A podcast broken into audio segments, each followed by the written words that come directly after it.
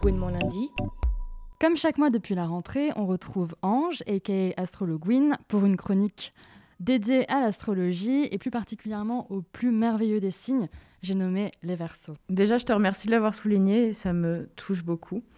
Du coup, oui, en cette saison astrologique bénie des étoiles, nous voilà partis pour la chronique astrologique la moins objective de la saison, ça c'est sûr, et sûrement de l'année.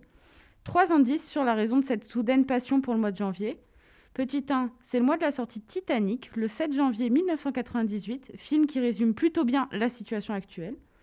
C'est sûrement le mois avec le moins de lumière de l'année, ce qui laisse plus de place pour faire des marathons du Chihuahua de Beverly Hills. J'ai pas trouvé de meilleure référence.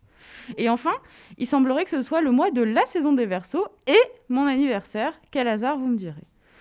Donc j'enchaîne sur la question principale du mois de janvier. C'est quoi la wishlist de la saison du Verseau? Si ça tenait qu'à moi, je vous donnerai que celle de mon anniversaire, mais Covid oblige, je peux pas inviter tout le monde, donc je vais m'abstenir. Sur ce, j'ai demandé sur Astrologuin qu'est-ce qu'un bon thème pour l'anniversaire d'un ou d'une verso?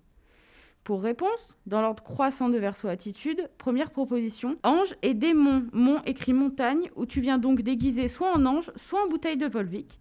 Suivi de Aira 51 pour faire dans l'originalité, ou encore ma préférée, ironiquement bien sûr, soirée théorie du complot. J'ai hâte de voir un déguisement de théorie du complot.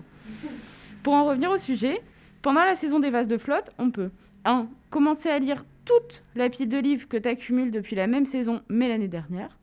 2. Relancer toutes les personnes que tu as laissées en vue depuis 6 mois pour recommencer un nouveau cycle en tout bien tout honneur. Et 3. Éviter soigneusement d'accepter toute deadline sous peine de devoir commencer 2022 en traînant 2021 par le bras comme pour amener un ou une verso en soirée. J'ai pas vraiment de 4, alors je vais citer sûrement la Reine des Vases, Paris Hilton, dans sa chanson Stars Are Blind et qui résume aussi bien euh, le mood général des Aquarius pendant leur saison. Maybe I'm perfect for you. Maybe I'm perfect for you. Maybe I'm perfect for you. Et pour finir, étant moi-même un poète, j'ai écrit un petit poème. Verso V vient pour E être, R renversé, S sous le poids de mes E émotions, A avant que je, D disparaisse. Ça fait versade, mais en bon verso, je m'en fous, je fais ce que je veux. Alors je vous souhaite une bonne Alien Season et on se revoit dans un mois. D'ici là, j'aurai peut-être répondu à vos SMS. Merci beaucoup pour cette chronique, Ange. Gwen mon lundi.